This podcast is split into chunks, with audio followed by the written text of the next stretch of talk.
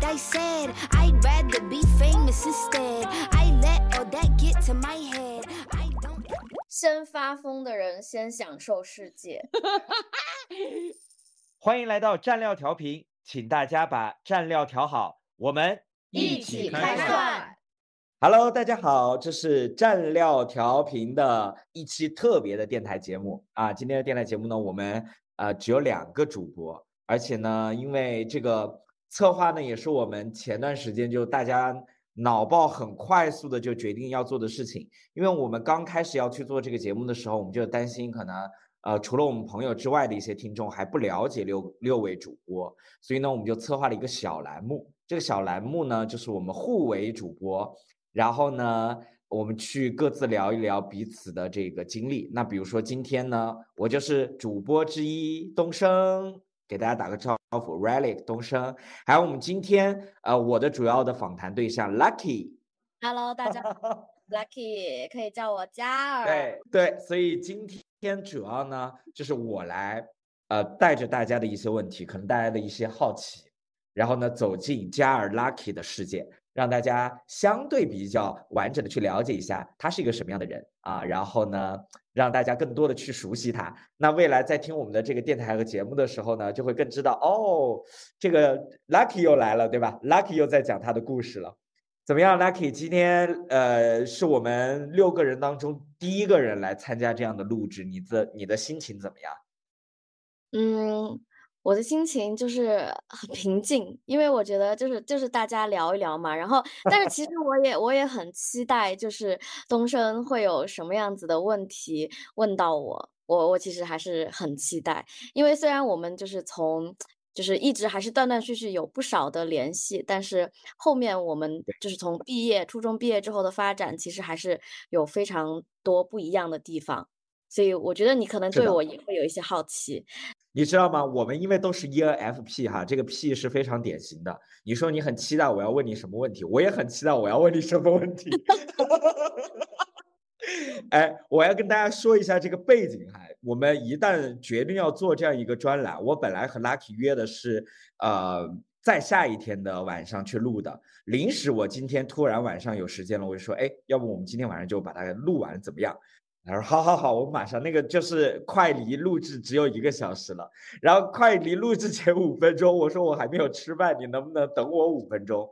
？”Lucky 呢，就是作为一个非常专业的营养师，告诉我说不要吃那么快啊，要吃二十分钟，慢慢来，吃完了之后我们开聊。所以呢，我们今天聊天呢，就是一个非常 random 然后开始的一个场域，但是呢，我相信我们之间的这个碰撞应该能帮助大家去挖掘 Lucky 很多。刚才 Lucky 其实也提到了哈，我和 Lucky 的这个身份不仅仅是简单的朋友，我们其实是初中同学。当然，我们高中呢是校友，但是高中结束之后呢，他去美国生活了十多年，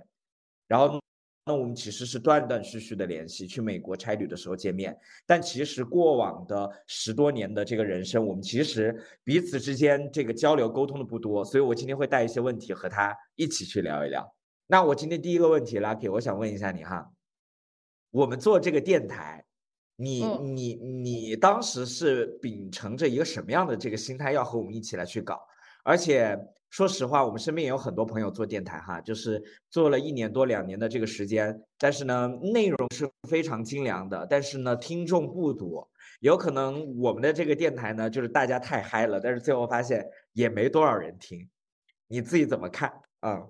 啊，这就是因为我们在格鲁吉亚的时候，大家聊得很开心，然后呢，就觉得其实我们可以多做一些这种聊天的工作，然后呢，并且把它呃记录下来。其实，嗯，处于一种我其实非常希望可以跟能够懂我的人，就是去有更多的呃深入的讨论一些有的没的，或者说莫名其妙的 宇宙、人生等等什么成长这些话题。所以我觉得，嗯，刚好我们格鲁吉亚大家都聊得很好，所以我觉得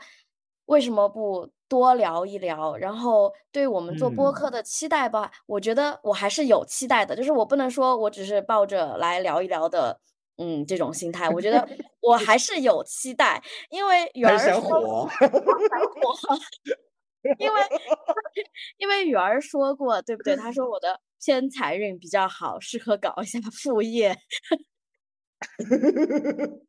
好的，看看我们的这个播客能不能成为啊 Lucky 的这个副业，把它呃帮他带来偏财运，挺好的。就像你说的，说哎呃有一些那个呃更同龄一些的朋友，然后有一些可能大家都比较关心的话题，那我希望其实我们的这个播客就比较像，就是我们当时说嘛，大家一起吃火锅或者一起坐在客厅里聊天一样的那种感觉，对吧？嗯，对对对。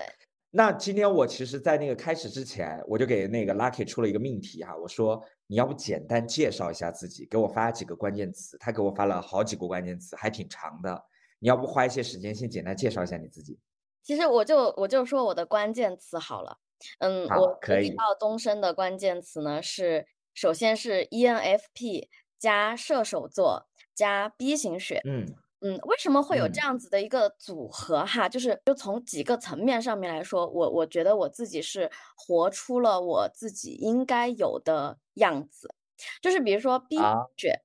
呃，就是我是一个典型的 ENFP，然后我也是一个比较典型的射手座，然后我也是一个比较典型的 B 型血的性格。所以你看，比如说像血型，它可能是从基因的层面决定你一些。性格上面就是可能 B 型血有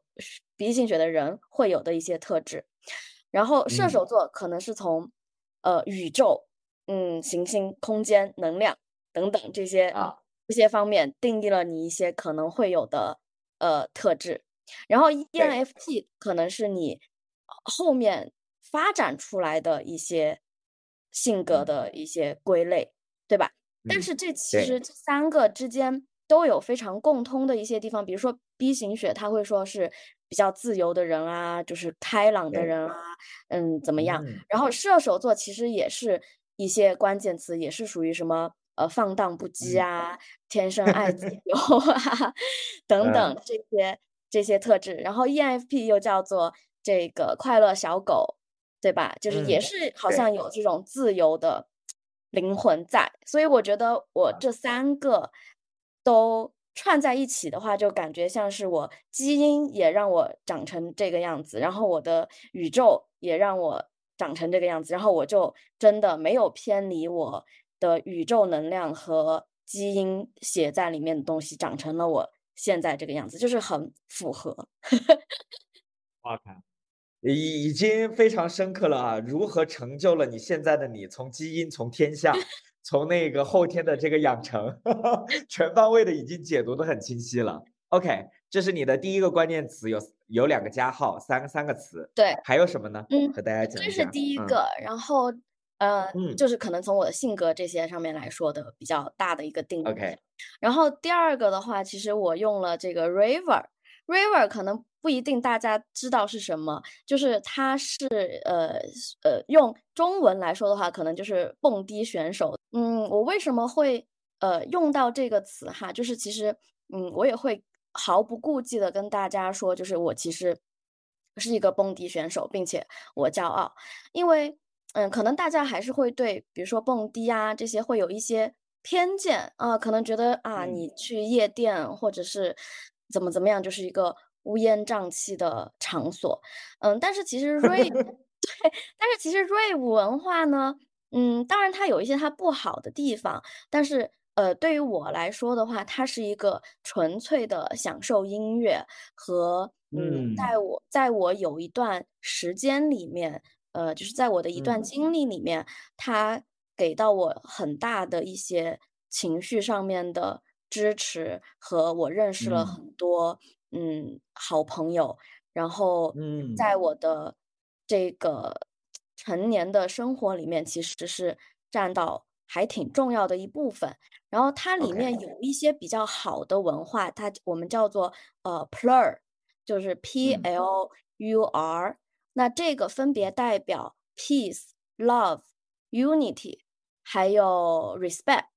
就是它其实瑞文化、蹦迪文化是。要和平、爱，然后团结，然后要尊重，所以这几个词，我觉得是跟我的呃价值观，以及以及就是说对人为人处事啊等等这些是非常非常符合的。所以它可能并不像大家觉得是群魔 乱舞，然后很乌烟瘴气的一件一件事情。然后，嗯，可能 rave 它主要的音乐也是说是电音，呃，可能跟一般的比如说有歌词的音乐不一样，呃，但是这种它带就是嗯。电音，它带给我的呢，就更多的是一些，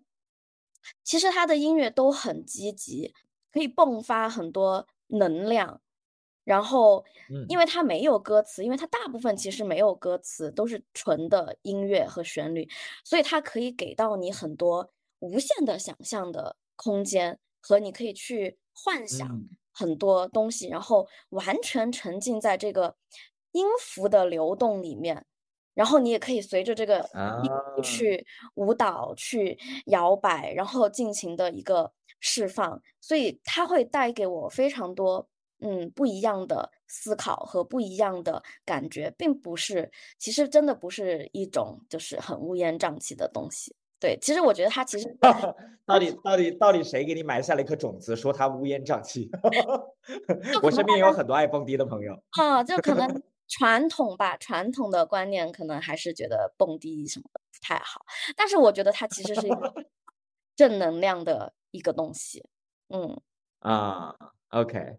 但我我刚刚听你讲这几个词的时候，我感觉和你前面介绍的 E ENFP 射手 B 型座完全吻合，更享受音乐的，更情绪的，然后更自由的，包括那个旋律也是自由的，包括你跟着旋律舞动的感觉也是自由的，好像你很享受其中的样子。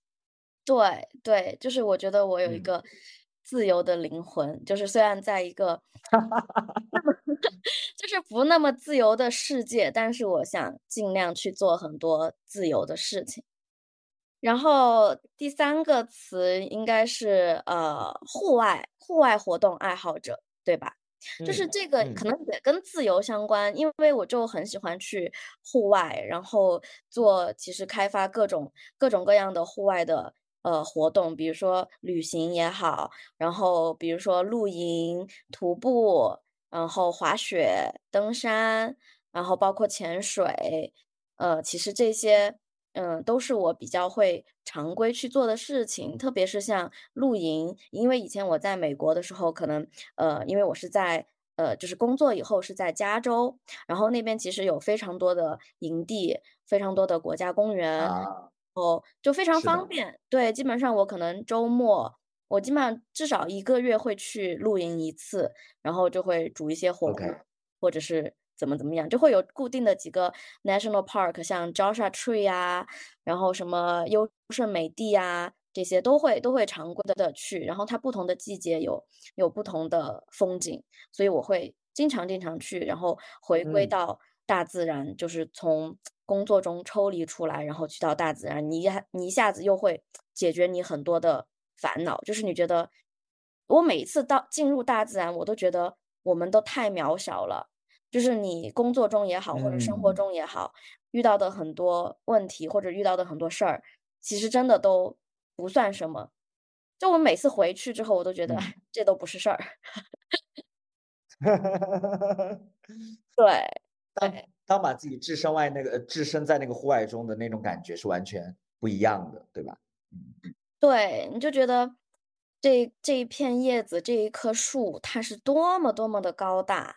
然后这里有。这么多这么多的树，然后而且你知道嗯加州它的山火也很多，所以你会看到有一些树一片树林，它其实就是呃烧的很焦很炭，然后嗯你会发现其实。嗯，在美国或者在加州，他对这些山火的态度，他会去扑一些，但是也会让它自然的去烧一。些，然后你就体会这种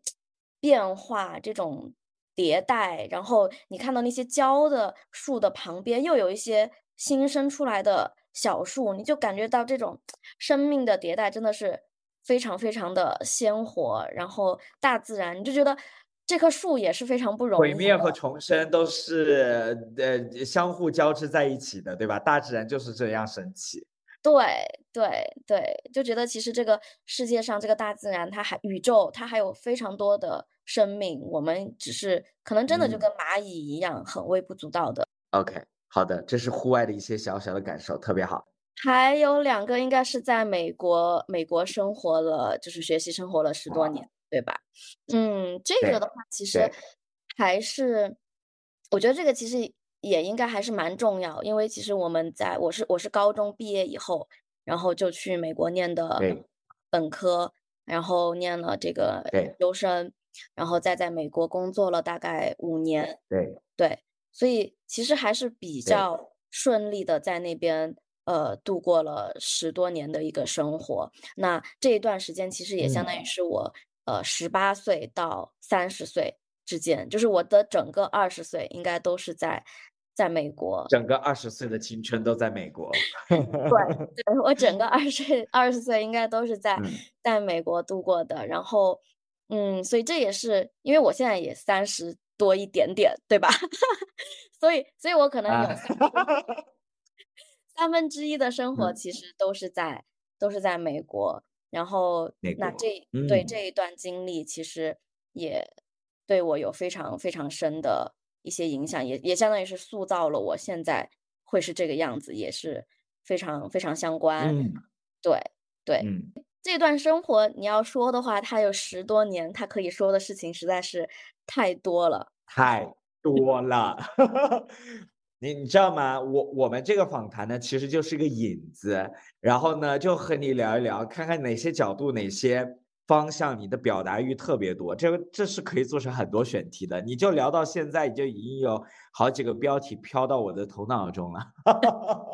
对，而且我觉得可能观众也可以，就是就是，如果真的有观众可以给我们评论的话，他也可以就是发问，看就是对什么东西比较感兴趣。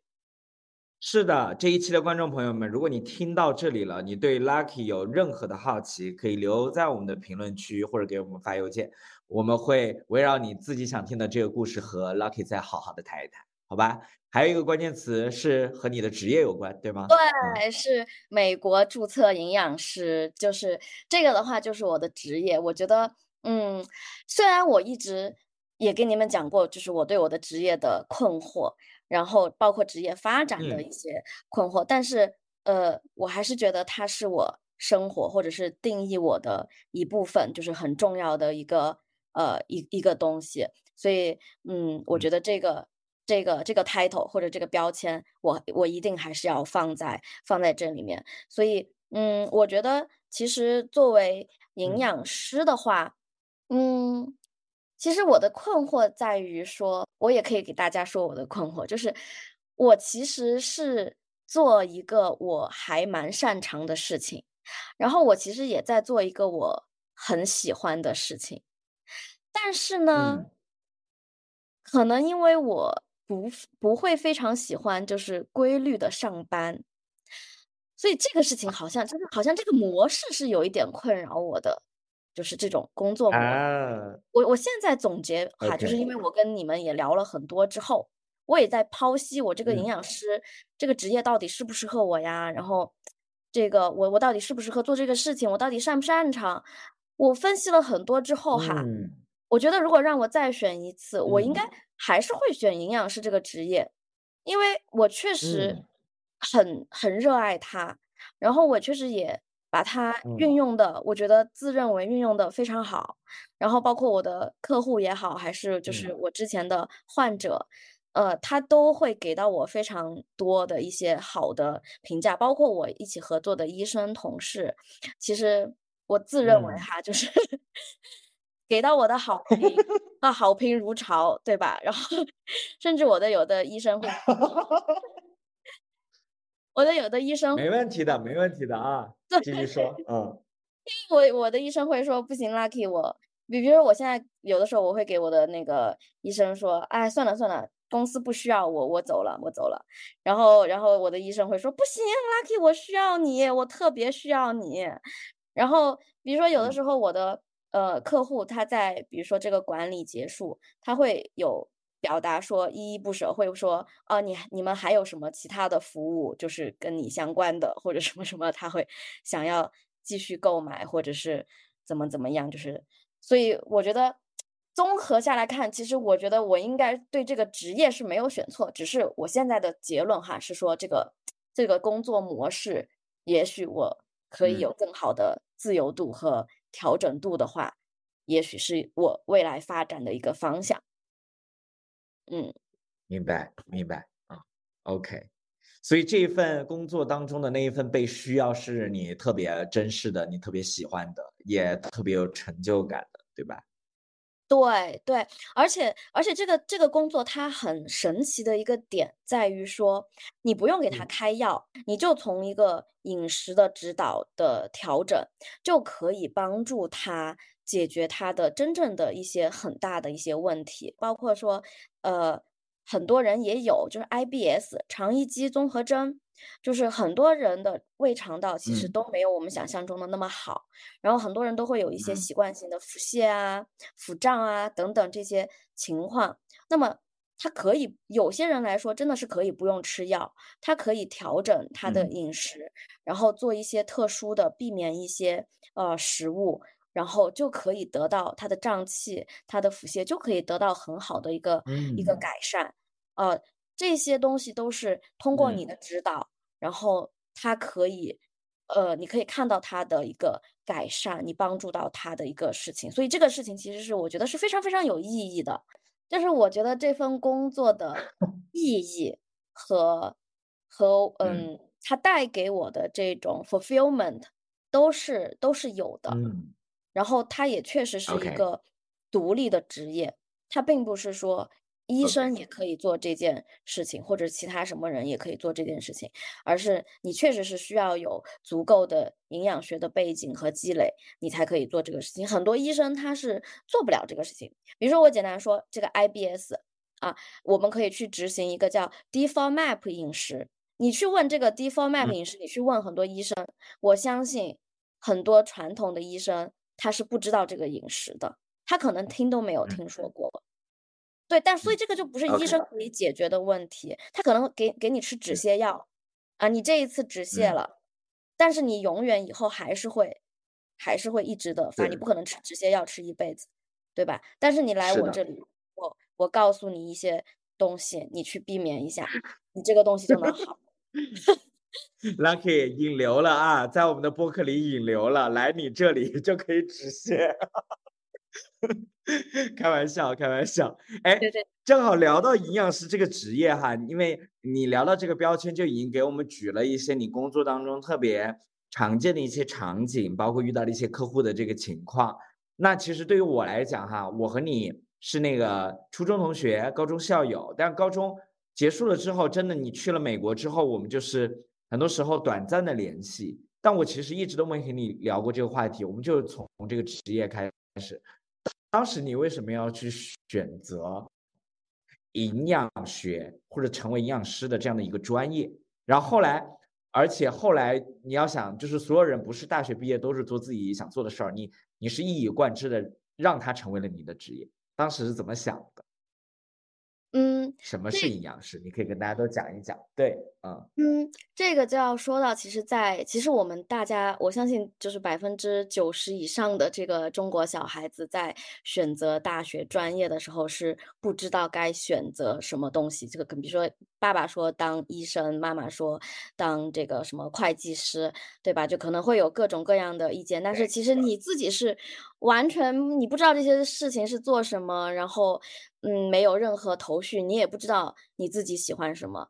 嗯，然后我呢，是因为我从小都有在一个很棒的一个英英语老师那里，呃，就是学英语。然后呢，他的女儿是有在美国去做一些交换生，然后呢，他会带给我一些，呃，给我说啊，其实有营养师这样子一个职业，然后他是跟食物打交道，然后怎么怎么样，然后他觉得其实这个职业是呃蛮酷的。然后我想想看哈，我当时就觉得说，嗯，对，我一天到晚就是跟就是在想怎么吃啊，我就觉得这件事情，然后 没有想那么复杂，但是我就想说我我可能会想很多美食，然后我怎么样吃好，或者是我帮助别人吃好，怎么怎么样哈，我就觉得这个是个很酷的事情，然后我就我就选择了，然后 因为是一个吃货，所以选择了营养。可以，可以，可以，很 make sense，很很很符合你哈，很符合你。其其实就是这么简单，那你做这个决定的时候，呃，你嗯。的嗯，你的父母支持你吗？他们非常支持，就是，嗯，嗯，我的父母一直都是非常支持我做任何决定，然后就是默默支持我，然后其实他们也都给到我很多独立的东西，就是比如说，呃，我不是高三，我应该是对高三上期，呃，我就申请了学校，然后其实我十二月就有拿到那个第一份 offer，然后，所以我其实那个时候我就知道我我可以去美国念书了。然后，所以下学期的时候，我就开始没有好好准备高考，然后 放飞自我了，开始。对对对，就我可能就有点开始放飞，所以我就开始开始我说的就是去徒步啊，去跟比我大很多的八零后去去旅行，去川西爬山、露营等等。然后其实我父母我那个时候才十八，但是我们父母都很很支持，就是他们没有觉得。不安全也好，就是他们会觉得不安全，但是呢，呃，我们那个时候还是很单纯的，尊重你的选择，对他很尊重，而且他他是一个单纯的环境。然后我我爸妈，我们那个时候有行前会，所以我爸妈我爸爸会带我去行前会，大概认识一下这些人，然后他会就大概会帮我判断一下，然后他觉得这群人其实是啊正常的人，然后然后他就有有有让我去，所以。这个我爸妈从就是对我的专业也是，嗯，他们可能有自己的想法，因为其实比如说我爸爸，他从小他就非常喜欢，他非常呃那个词叫什么，嗯，崇洋媚外，就是 非常喜欢美国的一切东西，非常的崇洋，然后呢。他也是一个就是一直走在时尚前沿的人，他从小就会给我讲什么比尔盖茨，然后什么这个那个，反正就是那些 IT 的东西啊，你知道吧？所以他其实应该是想要我学一些 IT 的东西，但是呢，我我可能就说啊，这个可能太难，不适合我，就是我的固化的思想思维吧，就是我可能觉得 IT 或者是程序这些。太难，可能不太适合我，所以他可能默默的有过这样的想法，但是可能提过，然后被我拒绝了之后，可能他就没有再说。然后我妈就更是比较，嗯，随随便你，就是你自己做做决定这样子，挺好的。嗯，虽然虽然你的爸爸有一些自己的梦想和想法，但是也不一定要让你帮他实现。你想做啥就去做吧，对吧？挺好的，嗯。所以你就开始走上了美国的营养师的求学之路。但到底什么是营养师呢？营养师在做什么？美国的营养师和中国的营养师有些什么样的差异？其实，呃，坦诚角度来讲，我我只在呃一些工作的场合当中接触过营养师。他们比如说特别著名的营养师自己做自媒体，然后写微信公众号的文章，或者做一些视频图文的一些内容，然后后呢能够去科普。这是我对营养师的了解，但是呢，你要说我真的去医院或真的去一些专业机构，要去让营养师给我提供服务，我至今没有体验过，所以呢，我不知道美国的营养师、中国的营养师有什么差异，什么是营养师？你跟大家介绍一下啊。我可以简单跟大家说一下，就是嗯，国内的话，在营营养师这个职业或者说这个专业这个行业的发发展，其实来说还是非常非常的呃落后。呃，在美国的话，它其实是一个非常完整的一一一个系统，就是它可能因为它的医疗，它其实营养师就是属于呃医疗的一部分，它的主要就是可能百分之七十以上的我们说的注册营养师，他其实工作的地点都是在一些医疗服务的机构，专业的医疗服务机构，比如说像医院、呃养老院。然后还有一些这种透析中心，就是它其实都是非常非常临床偏临床的啊。因为为什么呢？就是因为它就像我刚刚说了，嗯，它的这个整个医疗的系统设置和配备和这个架构是非常非常完整的。它就是在发达国家，它就是职业和专业会更加的细分化。那医生就是做，比如说诊断，然后。呃，开药然后治病这样子的一个工作，那他饮食其实也是他非常重要的一部分，就是我们来如何来预防疾病啊，或者是你有了这个疾病之后，其实你的饮食应该怎么样去做调整，呃，对吧？这些其嗯实是非常专业的一个部分。那他是交给营养师来做这件事情，然后包括说，嗯，我来我来评估你现在的营养状态是怎么样，然后我需要给到你哪些营养营养方面的这个呃支持，比如说你的蛋白质。啊，你的碳水化合物、你的脂肪等等，你这些配比是不是合理？然后你有没有一些什么微量元素的缺乏？然后我我如何来给你进行进行调整？其实这一块儿并不是，嗯，就是饮食搭配这一块儿并不是医生会的东西，所以它就是天然形成了它应该是一个呃独立的职业，然后来来在这个整个的医嗯疗系统里面，护士做打针配药，就是给你打针的这个。或者是一些护理的一些工作，啊、然后医生就是来诊断，OK，你现在有糖嗯尿病，啊、你现在有糖尿病了，我可以给你开一些相应的药，但是呃，你的这个饮食还是需要去做相应的调整。如果你想要吃更少的药，特别是如果你不想要吃药，你想要通过饮食就把你的这个血糖控制在一个比较好的范围，那就交给营养师，他会教给你说啊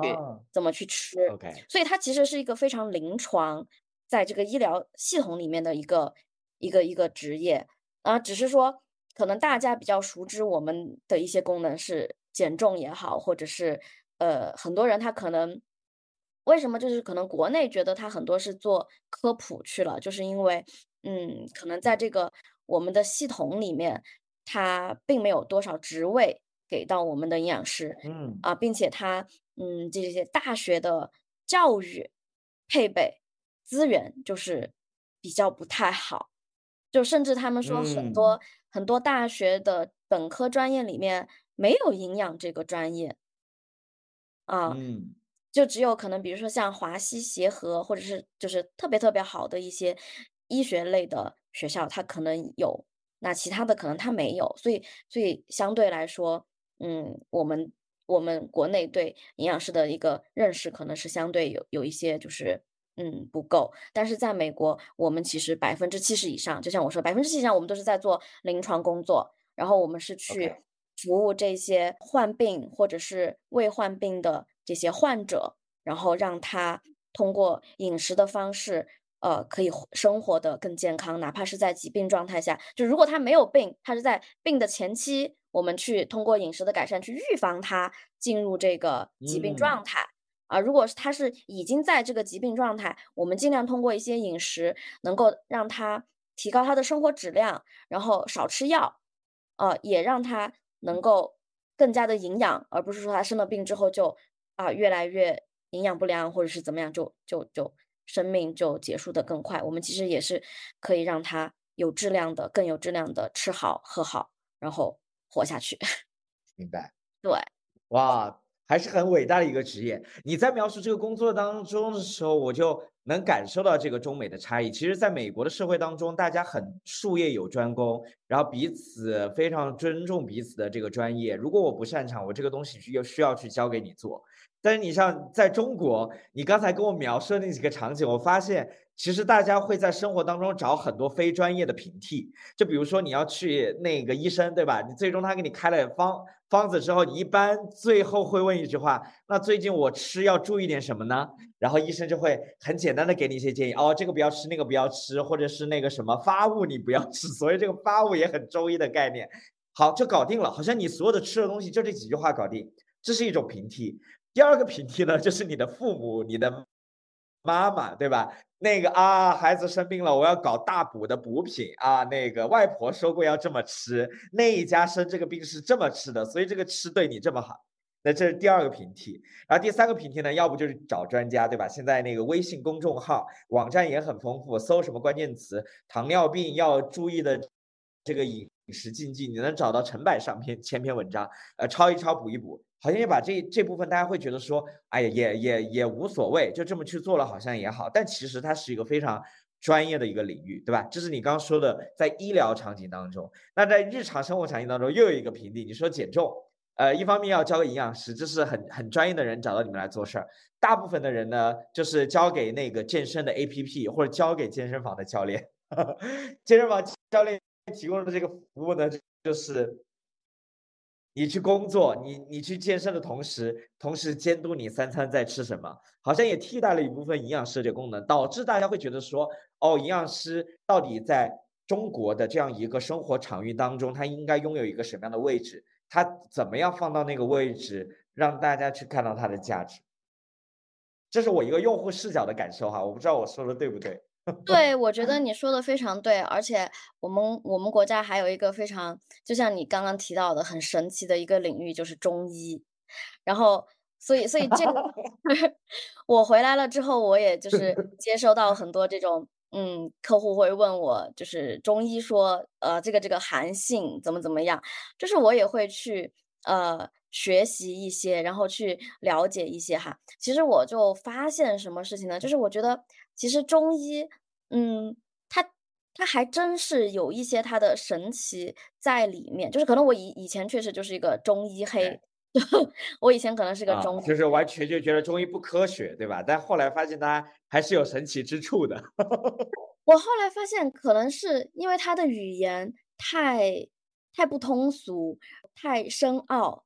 太讲的不白话了，导致我们。不能够太笼统，也不精确，有些不精确，对，导致我们没有办法很好的去理解他说的这些这些东西。因为我后来发现，嗯，比如说我刚刚讲到的容易引起胀气的这个一些有一些食物，它其实是容易引起胀气的。我们在呃，可能比如说营养学，我们叫它呃高 FODMAP 的食物，然后我去对照了一下啊，我对照了一下跟中医的有一些。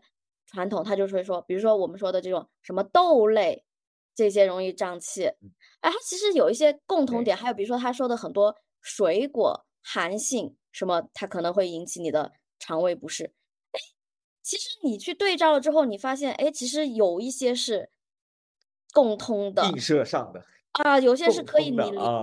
连接上的，所以，所以我现在觉得。嗯，很多很多东西我不了解的，我不去，我不去批评他，或者我不去，我现在不是中医黑了。通过一些有更开放的心态去接纳和观察它，去思考一下内在的连接是什么。对对，很有意思。很多东西都是非常非常有意思的。把它如果能够更好的学习，融会贯通，其实我就又更厉害了。特别棒，哎。在中国的话，比如说像真的找到你们这些做专业营养师的人，会不会他会在整个中国的社会阶层当中收入会比较高？他真的是知道有这个职业的存在，且在营养或这个餐饮搭配上是有需求，才会有这样的一个市场，而不像美国这么普世。我不知道会不会是这样，会有很多会有这样子的这这个情况，嗯，因为在美国，它相当于你必须配。对吧？你的医院，你的其实你的学校，你的学校的餐营养餐这些，你都必须是营养师来配。那它是有一个一定的这种，包括它有一定规定的医疗比例。比如说，当时我记得我们是一个一个营养师，大概是可以照顾八十到一百个病人这样子的一个医医患比例来说。在在国内的话，目前因为我我我所工作的这个公司，它也是呃，相当于是标榜说我们是服务高端客户，就它的定位也确实还是定位在这种呃高端比较高净值的这个人群，因为你确实发现，说实话，就是我们国家刚刚从小康可能。比小康好一点，我不知道现在是到底是社会进进步到哪一个程度。至少我以前可能在国内听到比较多是我们要卖小康，那我觉得应该我们现在是基本上实现小康了吧？那所以你才刚刚实现小康，你怎么你才刚刚解决温饱，迈入小康，你怎么去想你的营养？包括说请一个专业的人来帮你做做这一块的事情，其实还。没有到那个地步，并且很多人，包括我们。看病的一个思维啊，我包括我们看病的一个思维，虽然我们一直中医上面讲养生啊，但是对，但是我们看病的思维还在哪里？还在我得了这个病，我这里痛，我来看医生，医生你给我开一点药，你把我这个病给治好，对，你对症下药，你还没有到说我不痛了就可以了。对症下药，对你还没有到说整体，你没有想过你这个病是从哪里来的，对不对？你没有想过是不是因为我的生活方式、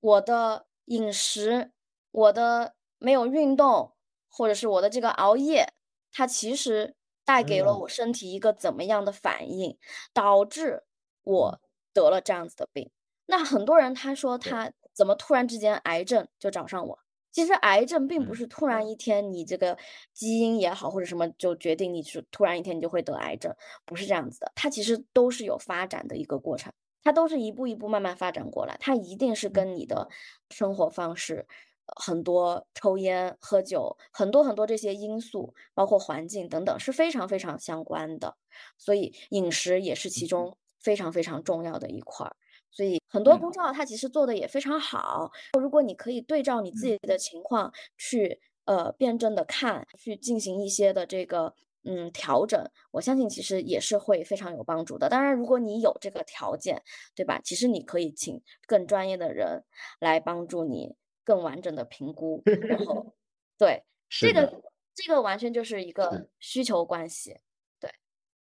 是的，是的，是的，所以你的职业理想就是当一个更自由的营养师。大家有这样的需求可以找到你，你也不用天天朝九晚五的坐班儿，给大家出一出方案就把，对吧？就能养活自己。这好像是一个特别你理想的生活状态的，听起来。我我现在感觉可，我现在感觉可能是就是更加的自由做咨询，因为其实就像我说，我们也不是光做一个方案，其实做这个咨询就是这个饮食的改变，它其实是会有一个过程。我们其实是会会帮助呃来访者或者是说我们的客户去一点一点的做做这个改变，一点一点的从一个小嗯目标开始开始去实现它整个的一个 turnover。对是的，是的，对，嗯，挺有意思的。你，但你刚刚有提到说美美国营养师在嗯这个领域，它其实走得很前面。但其实呢，你也在美国生活了、工作了十多年之后，你也选择了哎回国来看一看。你当时会是怎么去想的呢？然后现在回过头来看，你觉得这个决定怎么样？嗯，我当时哈，就是我我应该是有多方面的原因，一个是我父母的原因，因为我还是独生子，嗯所以其实他们一直非常希望我能够我能够回国。然后我其实一直嗯也没有说我一定要留在美国，我只是就像你说的，顺水推舟，顺其自然，就是每一步在比如说呃毕业，呃考那个研究生，然后就就拿到了 offer，那我就又留下来。然后我在毕业那个找工作的时候，哎，也拿到了 offer，然后我就也留下来。然后，哎然后我我觉得你的人人生经历和你的名字一样的，很 lucky 哈，然后顺其自然的很多就拿到了人生当中大家很多想想要而不可得的 buffer，你知道吧？对，我觉得这个是正念，你知道吗？就是这个这个名字是非常给了我很多正念。然后，然后包括你知道，其实工作签证，美国的工作签证，其实说实话，其实很难抽，然后给给给的这个公司可能也也也不多，然后正好我也我也就抽嗯。到了，所以我就又又留下来工工作了更多更多年这样子，然后。嗯，也是一直到就是说疫情期间嘛，然后我妈的这种诉求，就是说你要回她的这种担心，然后还有就是你要你要回国的这种这种诉求，然后以及嗯，就是我当时是觉得我在美国做营养师做了大概五年，然后我的呃我在职场的话，其实就有一点进入了一个呃循环，就是我每天工作嗯。其实非常的重复，然后我又觉得我做的就只有这么多，因为我当时的这个专，嗯，就是这个领域是这个透析，就是专门对肾，呃，叫做肾衰竭患者，他需要一直透嗯。析来维持生命，呃，然后呢，他们是需要饮食方面有非常非非常多的一些注意，那那我是做这一个专业，我就觉得我也有很多无力的东西，然后比如说他不听我的。比如说我的我的患者说，我去告诉他，我说不行，我说你这个你的这个磷太高了，你这个钾太高了，你可能就是这个心脏受不了，对吧？你可能说不定你明天你真的你就这个心脏停了停掉，你可能就会死掉。然后呢，就这么严重了，都这么严重了，他告诉我说，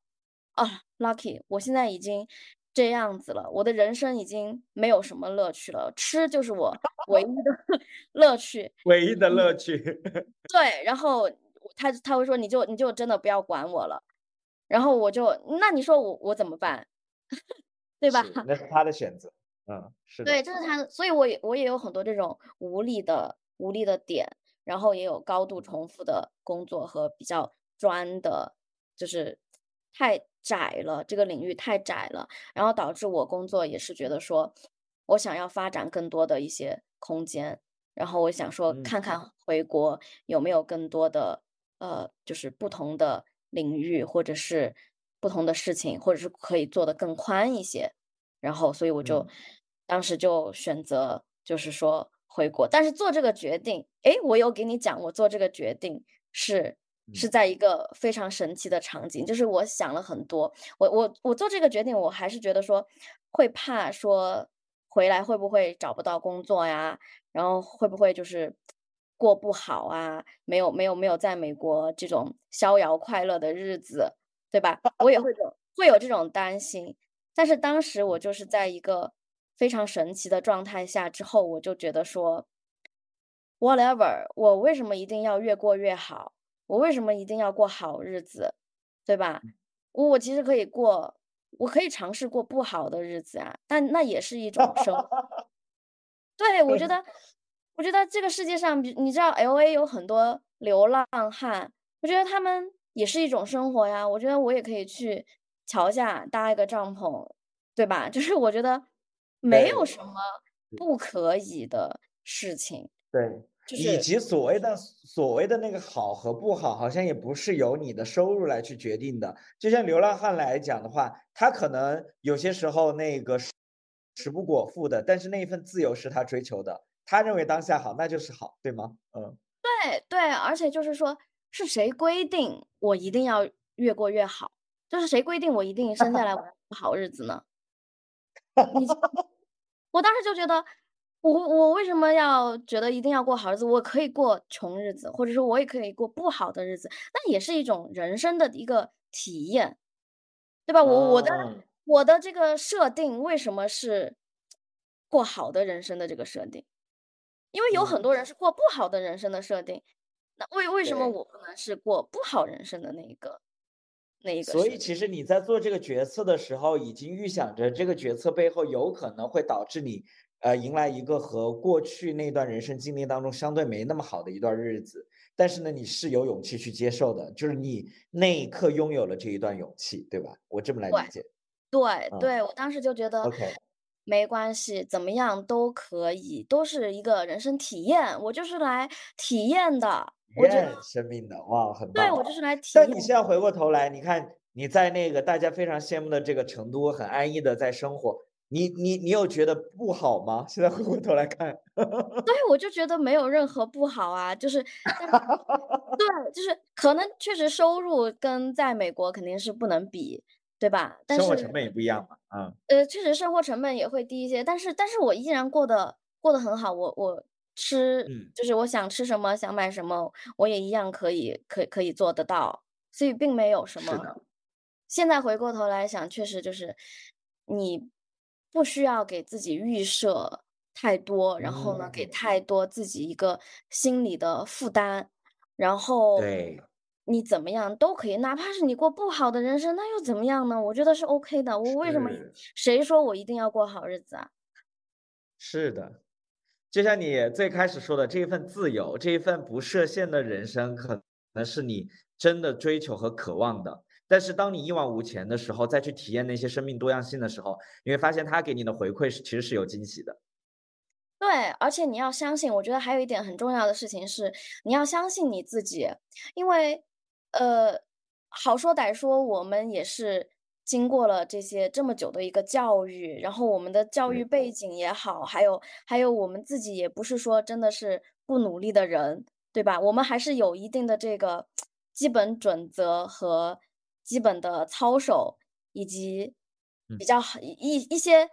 可能还是有一些优秀的品质在，多多少少还是有一些能够让我们赖以生存的技能在的。是的。是的，所以你还是要就是说，那一份那一份相信和那一份勇气，不是因为你可能当下的职业决定的。就抛开职业的本身，你是你，你的那一份能量或你的那一份所谓看待世界，呃呃，然后和这个世界相处的这种方式，是可以让你活下来的，或者能够让你继续去比较快乐，用你的方式去体验这个世界的，对吗？对，而且我觉得我的就是我也很可以交很多朋友啊，然后嗯，嗯，我的朋友也都还是很喜欢我，所以我觉得再怎么样我也应该有口饭吃。然后再 那一定的，退一万步说，我还有我的爸妈给我兜底，我也是独。生子女，对吧？我怎么样我也可以在家啃老一下。所以怎么着都可以，有有了这样一份支持，对吧？有了这一份笃定之后，就是什么选择也也都挺一往无前了，我觉得特别棒。就像你，你今天在我们这个播客开始描绘自己的那几个关键词，然后那几个关键词里面提炼出的最最关键的，就好像是你的人生信条，这一份自由。这份自由对于你来讲是最可贵的，其他的 whatever 去他的，我先选了，我先活在当下了，我先体验了就好了，对吧？这种感，觉是你你非常 enjoy 的状态，嗯是是，我觉得可能更小一点的时候，年轻一点的时候，会有更多的一些枷锁和思想的一些负担。但是我觉得确实是随着年龄的增长，我觉得这种这种，我反而觉得我应该更自由。就是比如说，有的人觉得可能年轻的时候更更更想要自由，更有一颗童心，更觉得没有枷锁。可能你到了社会上，就越来越多的枷锁加在你的身上，让你变得更加圆滑也好，或者是不像你自己也好。但是我觉得好像我是相反，就是我我好像一直都在做这件事情，然后我好像就是年纪越大越看得开，越放飞，有一点这种。OK，特别棒，特别棒。哎，就像你刚才说的，什么都没有了之后，还有很多朋友，然后你也是朋友当中的开心果。因为我们今天呃的时间差不多也一个小时了，我想最后再和你聊一个话题，也和大家去分享一个故事。其实呢，我们今年也是各路的这个朋友，因为 Lucky 在那个举办的婚礼，然后大家很多时候就是素未谋面，或者很多年不见了，又聚到了一起。我我其实会发现一个特别神奇的现象，就是 Lucky 好像会成为这朋友们、老朋友们之间的那个连连接的枢纽，他会时不时的会把大家给凑到一起，很机缘巧合的把大家连连在一起。我我觉得不是所有人都有这个技能的，这是你与生俱来的一种能力。所以呢，我们因为婚礼相聚，他把所有老朋友聚在一起。我们在婚礼上呢，然后又聊到了今年有格鲁吉亚的这一段旅程，所以我们六个人，然后又去了格鲁吉亚。那在格鲁吉亚，因为彼此的这种更深度的交流和分享，才有了我们今天的节目。所以一切都是因 Lucky 了而起的，就特别特别棒。我不知道你你自己有没有观察到你自己会有这样的一个特质，你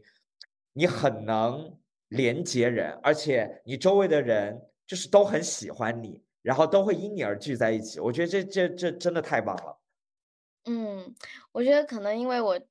从小就很喜欢办 party，然后 Party Queen，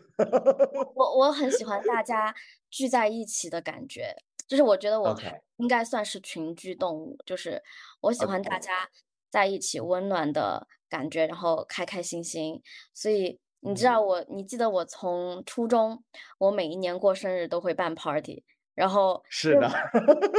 大 party 很盛大啊，还要挑选谁可以进入我这场 party，谁不行。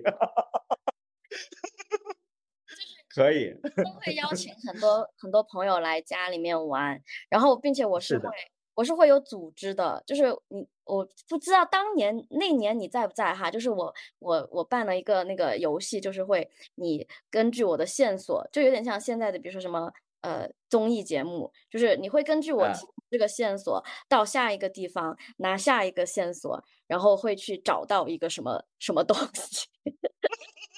真会玩。我我忘了有没有这一段经历了，有可嗯能我那一年没有被邀请啊。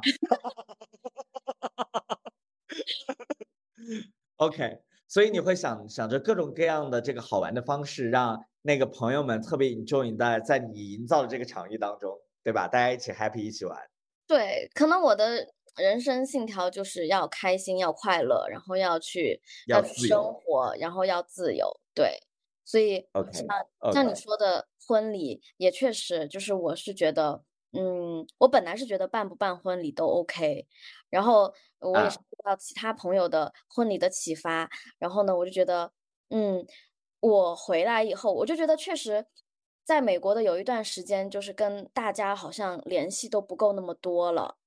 然后我就觉得，嗯，嗯，又没有，其实我很想让大家聚起来，但是我觉得好像又没有更好的理由。然后，所以我就觉得好像嗯，婚礼是天然的一个一个一个理由，然后对，很多人就很好的理由可以把大家聚在一起。所以你看，其实我真的是请了我人生阶段很多不同的不同的朋友，然后对，还有一些就是呃神奇的朋友，呃 就都有都有来，就是能来的基本上都都有来，然后有一些确实在国外不太好回来的，没有没有回来到，所以我整个我是觉得，嗯，非常非常开心看到所有的朋友，大家其实过得，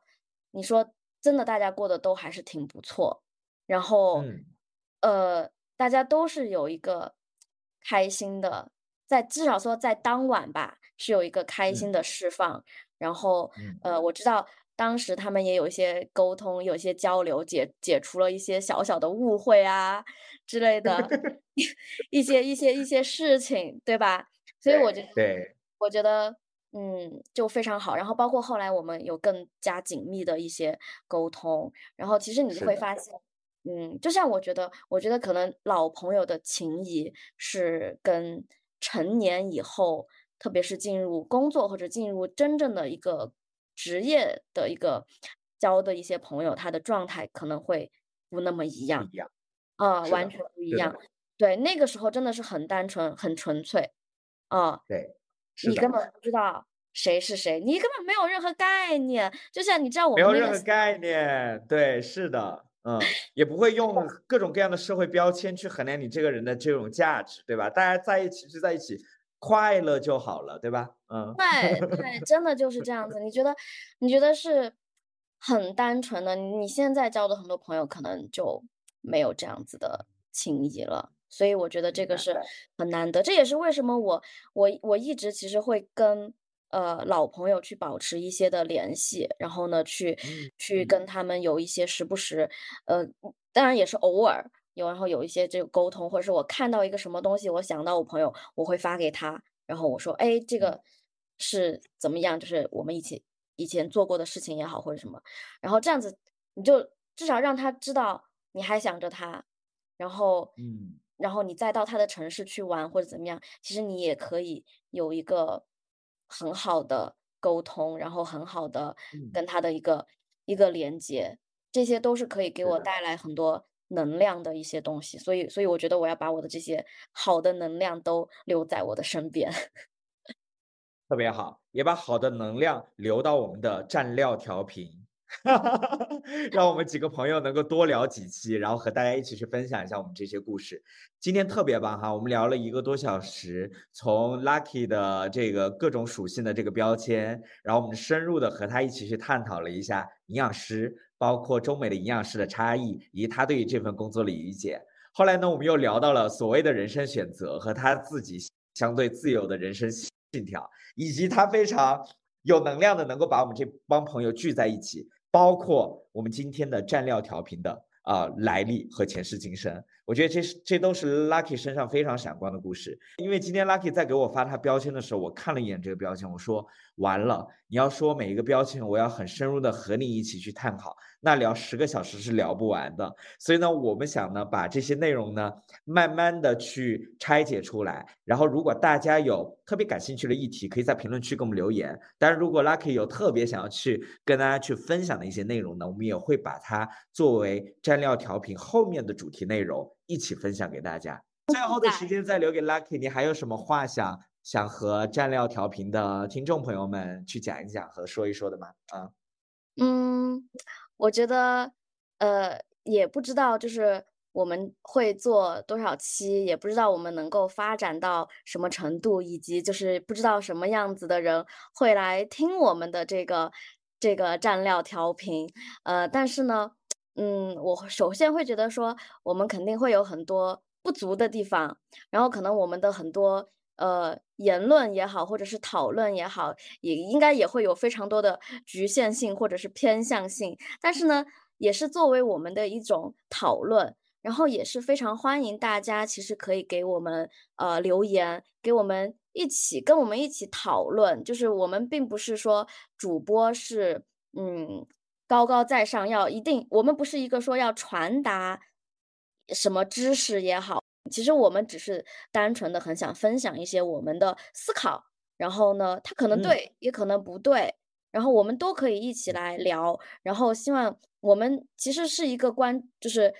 关乎于成长和自我成长的一个一个呃频道，然后也希望我们可以跟大家一起在这种讨论中、交流中来一起来做一些成长。其实这个是我们的一个初衷，其实就是成长应该是我们的一个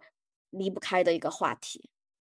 特别棒，所以呢，希望那个未来能够多多和大家去交流，然后也希望你们有一些。更多的想法随时和我们分享，好吧？那我们今天这一期蘸料调频的特别版，呃，Lucky 篇啊，Lucky 的故事就到这里。当然，我们未来呢也会跟大家分享很多我们的故事，把你的期待告诉我们。好，那我们今天就到这里啦，大家再见，拜拜。先发疯的人先享受世界。